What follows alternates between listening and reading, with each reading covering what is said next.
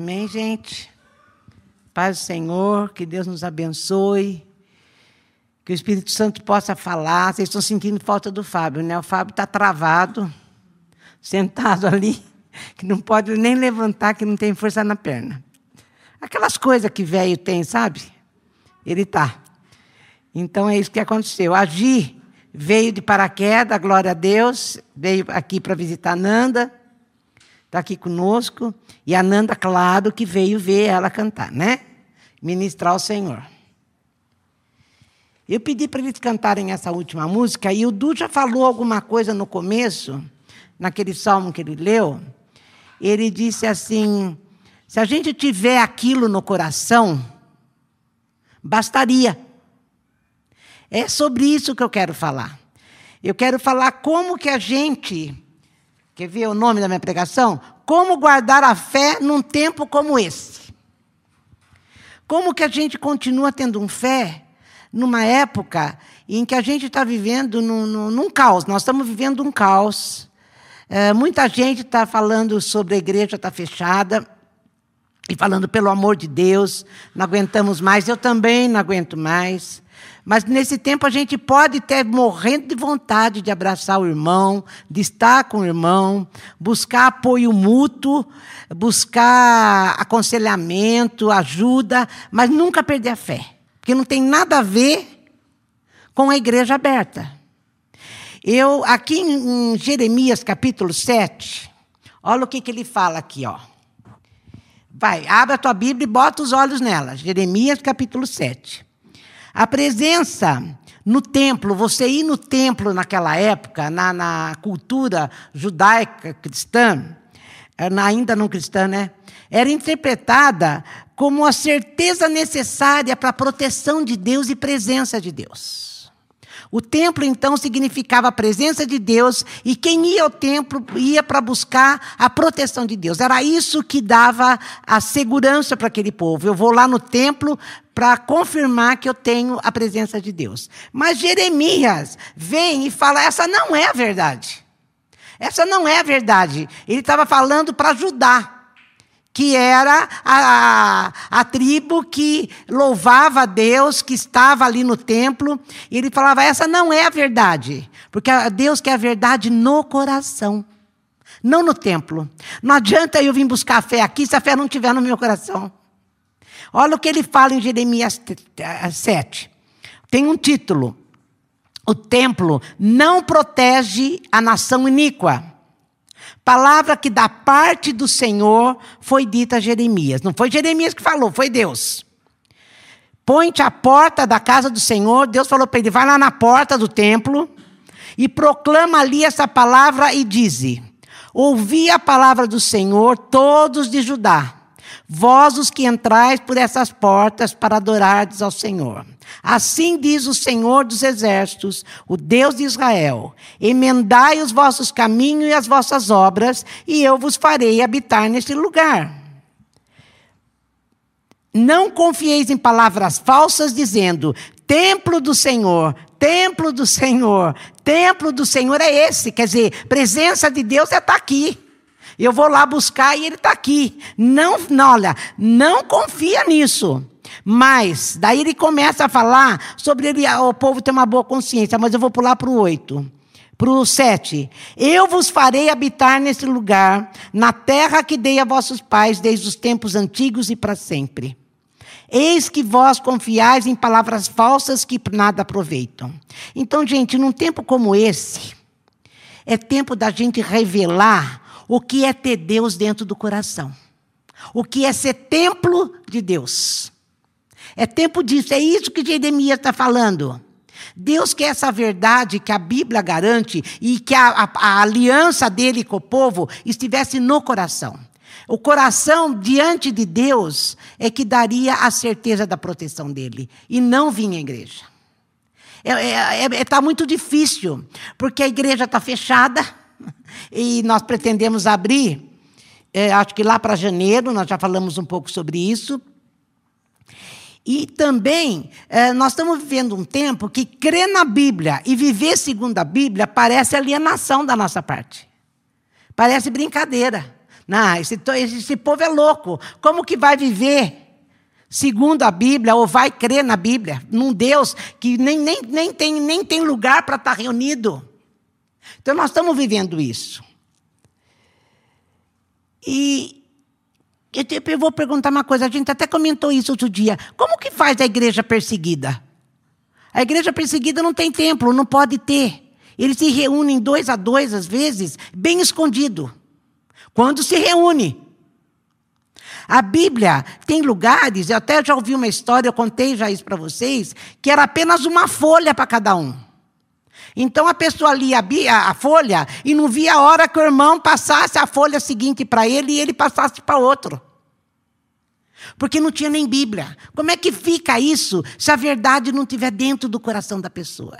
Se ele não tivesse a certeza de que Deus é com ele, porque Deus disse, como Deus falou assim: Eu vos farei habitar. Se você me carregar no teu coração, eu vou te fazer habitar nesse lugar, na terra que eu dei a vossos pais, desde os tempos antigos para sempre.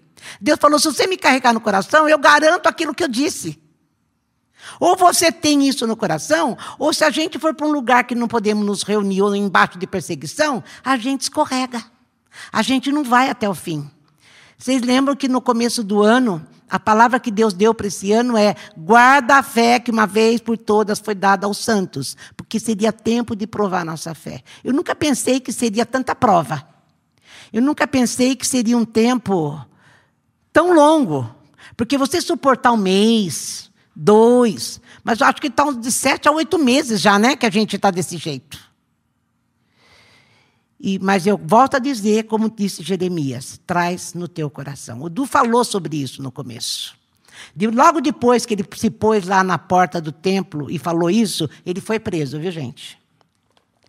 Daí eu quero ir para o livro de Daniel, porque Daniel foi um moço, ele nasceu em Israel, ele e os amigos, um jovem, e o Nabucodonosor levou os cativos para a Babilônia. Lá na Babilônia não tinha igreja, não tinha templo. Como é que ele fez lá para guardar a fé dele? Não tinha tempo. A Babilônia era uma sociedade, gente, imoral tanto sexualmente, como política, como religiosa. É, era totalmente imoral.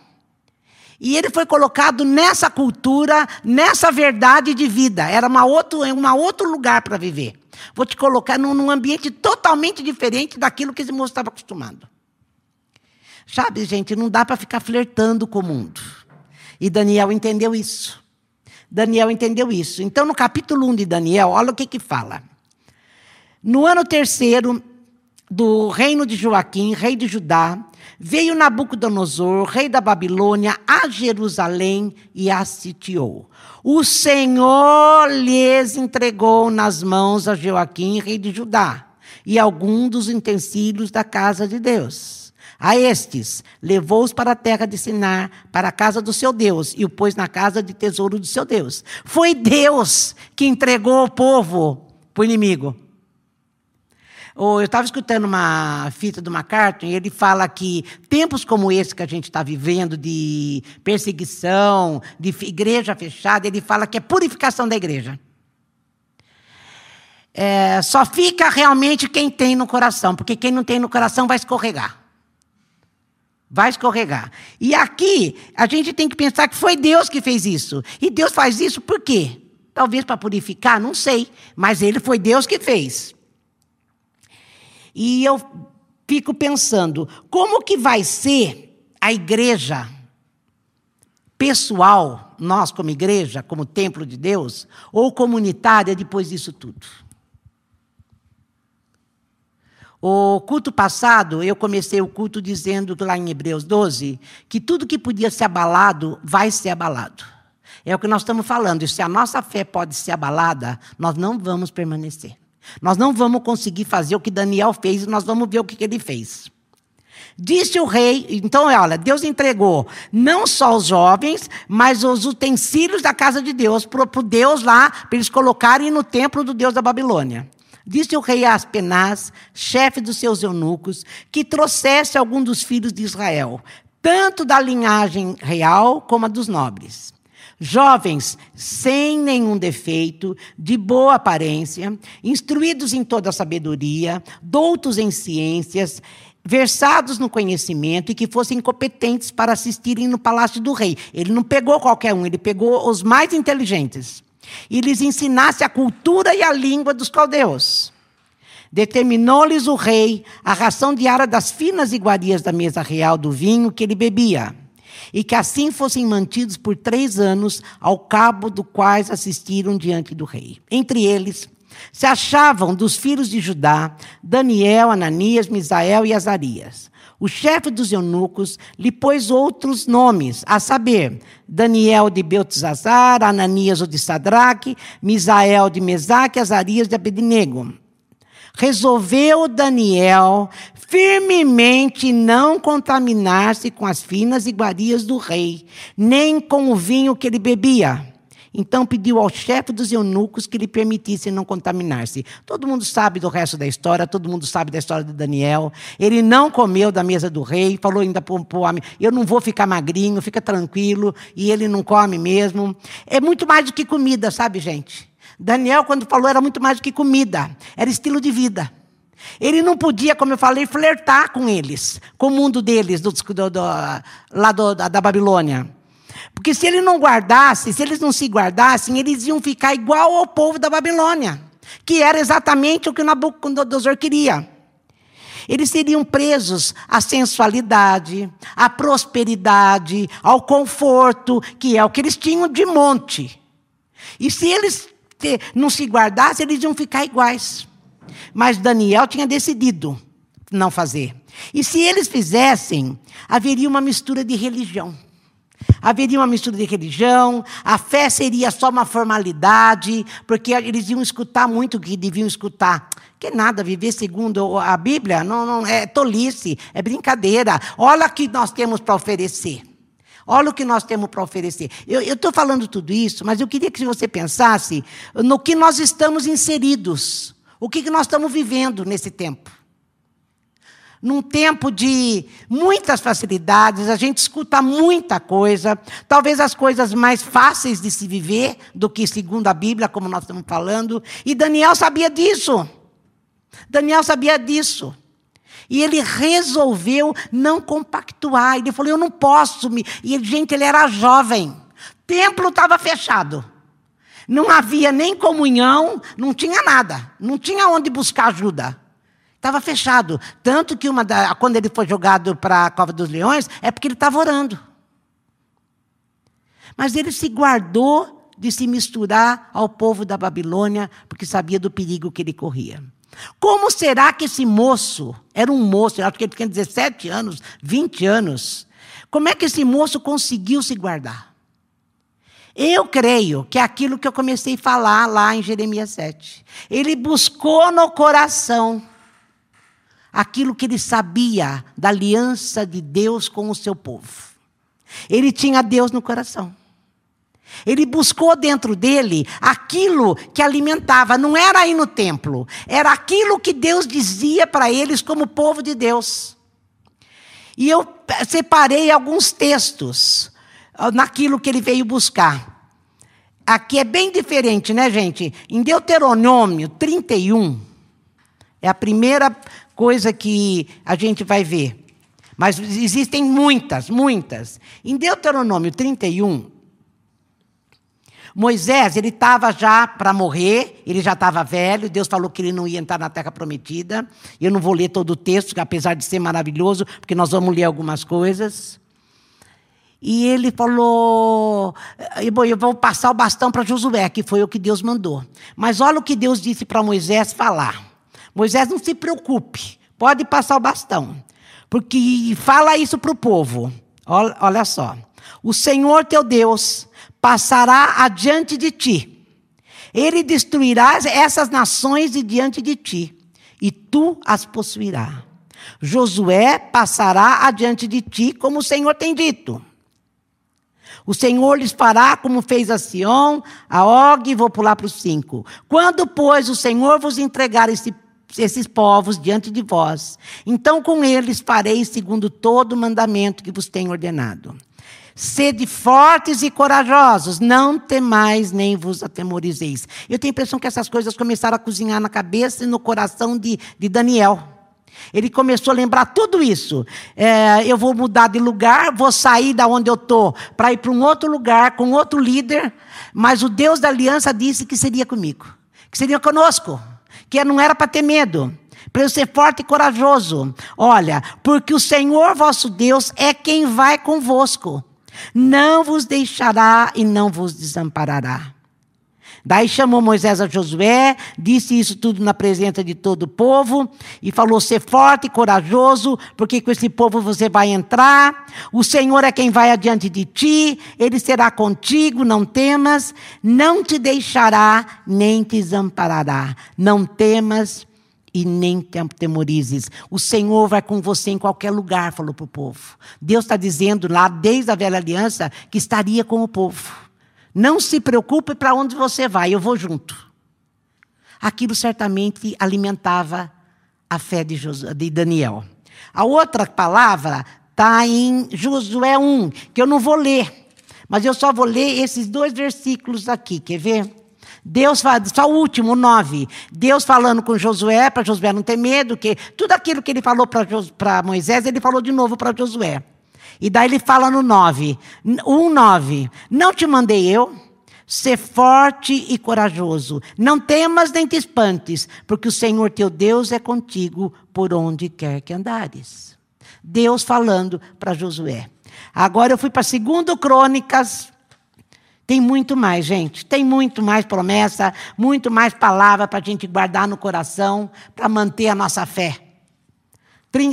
Segundo Crônicas 32. Eles estavam sendo invadidos pelo rei da Síria.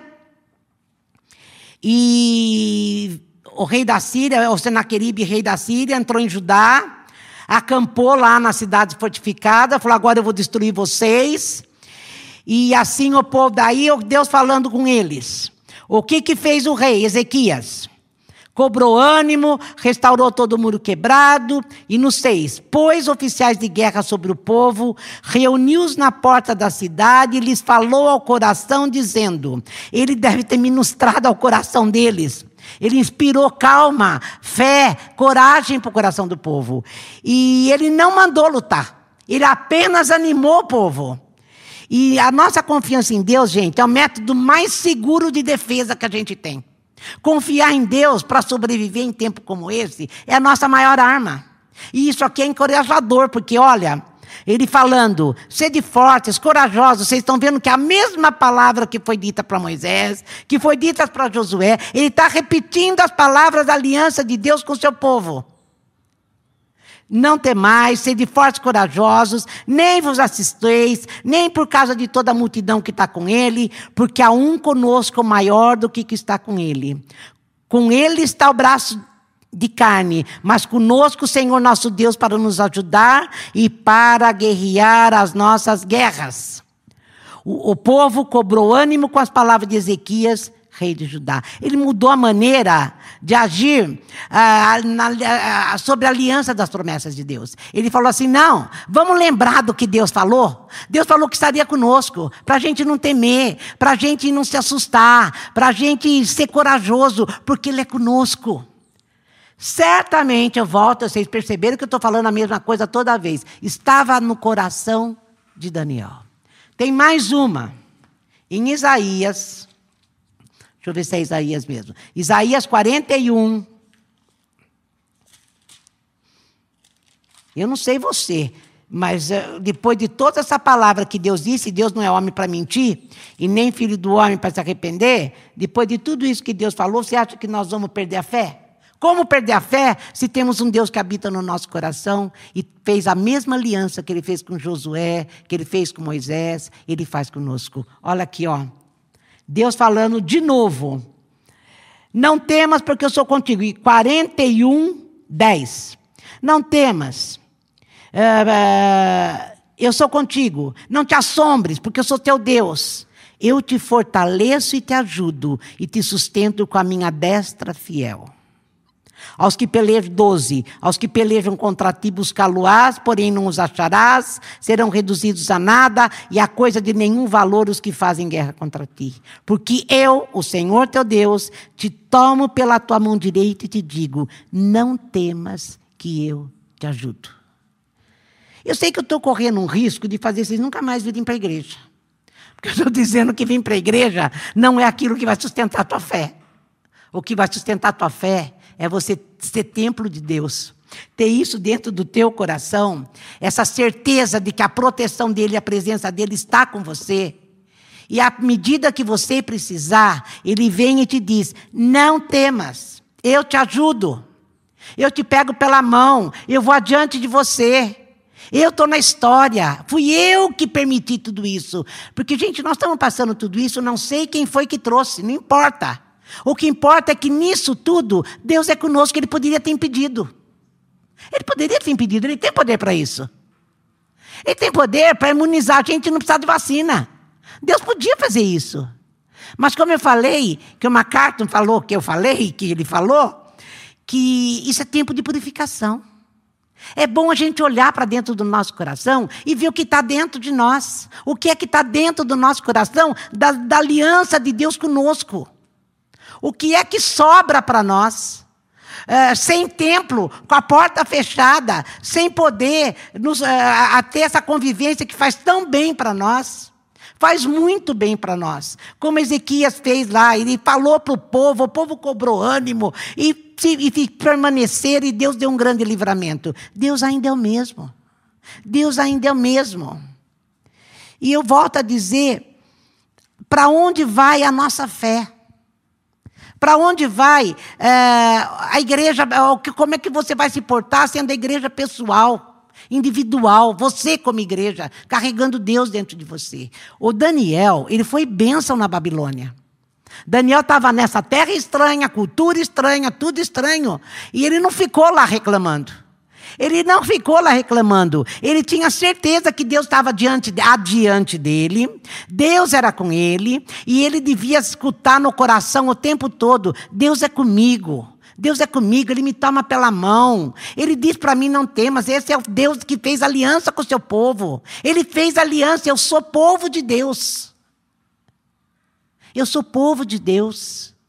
Daniel devia fazer tudo isso, apesar das facilidades que estavam sendo oferecidas para ele, apesar da, da, do banquete que estava sendo oferecido para ele, em termos de cultura. A Babilônia foi a sétima maravilha do mundo. Babilônia era um lugar muito maravilhoso de se viver. Foi tão bonito que quando acabou o cativeiro, eles ficaram lá 70 anos. Quando acabou o cativeiro, Muitos não quiseram voltar, porque era muito bom morar lá. E a mesma coisa eu digo para mim, para você, o que, que nós vamos fazer num tempo como esse para não perder a fé se eu não abrir meu coração? Eu quero dizer que se você não abrir seu coração para ser igreja, você vai perder a sua fé. Porque é só no coração que as verdades de Deus são gravadas. É só no coração que você tem essa experiência com Ele com ele. E certamente a gente lembra de todas essas palavras ditas para todos eles e vai trazer para nós. É o mesmo Deus. É o mesmo Deus. Volta lá para Daniel.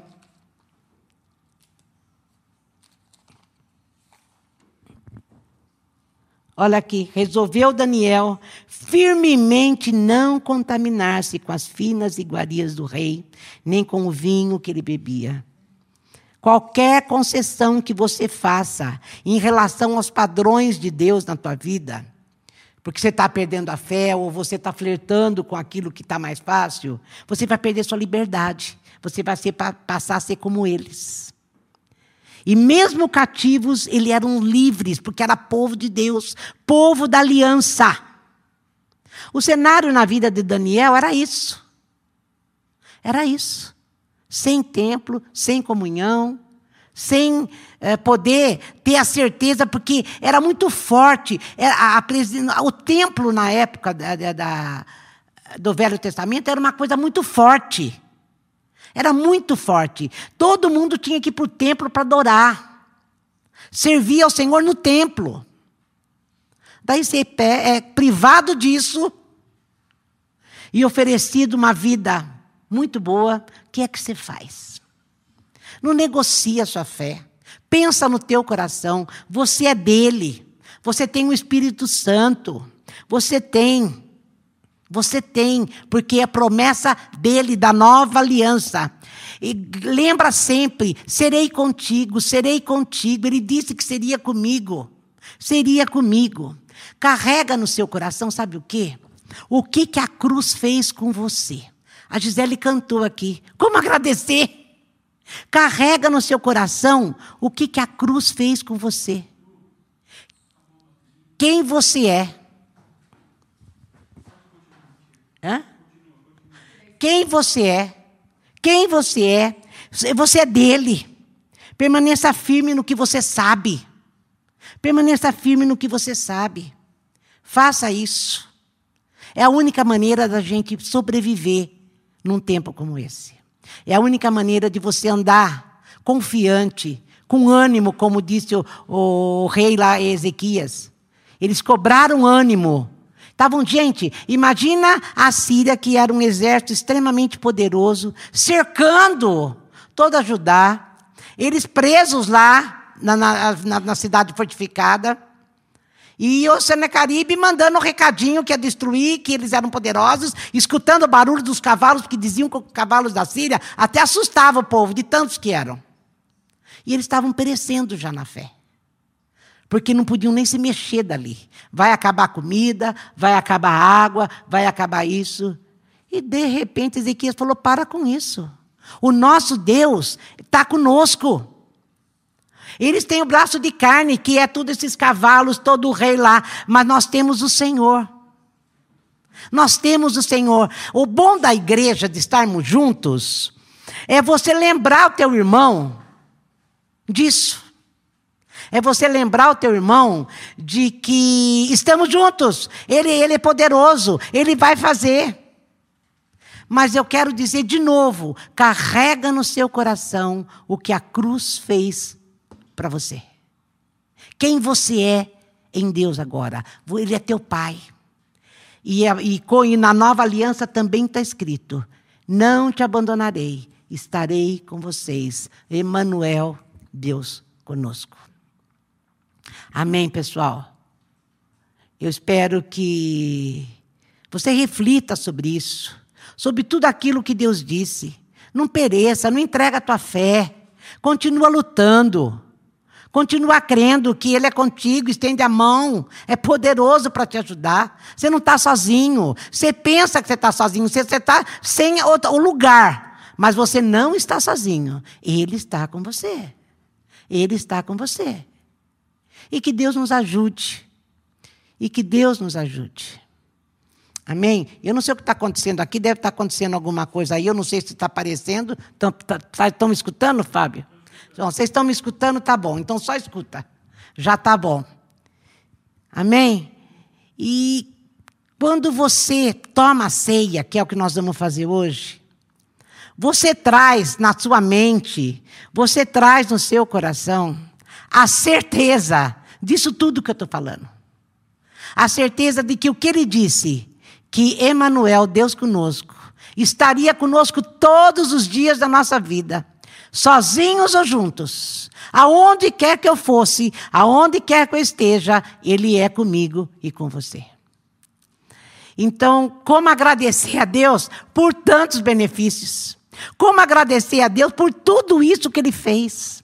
Como agradecer a Deus por um tempo de verdadeira comunhão? Vocês querem saber? Verdadeira comunhão primeiro com Ele, porque se nós estivermos nele, com Ele dentro do nosso coração e as verdades de Deus do nosso coração, nós vamos estar juntos. Nós vamos estar juntos porque é o mesmo Espírito. Nós vamos estar juntos. Que Deus nos abençoe.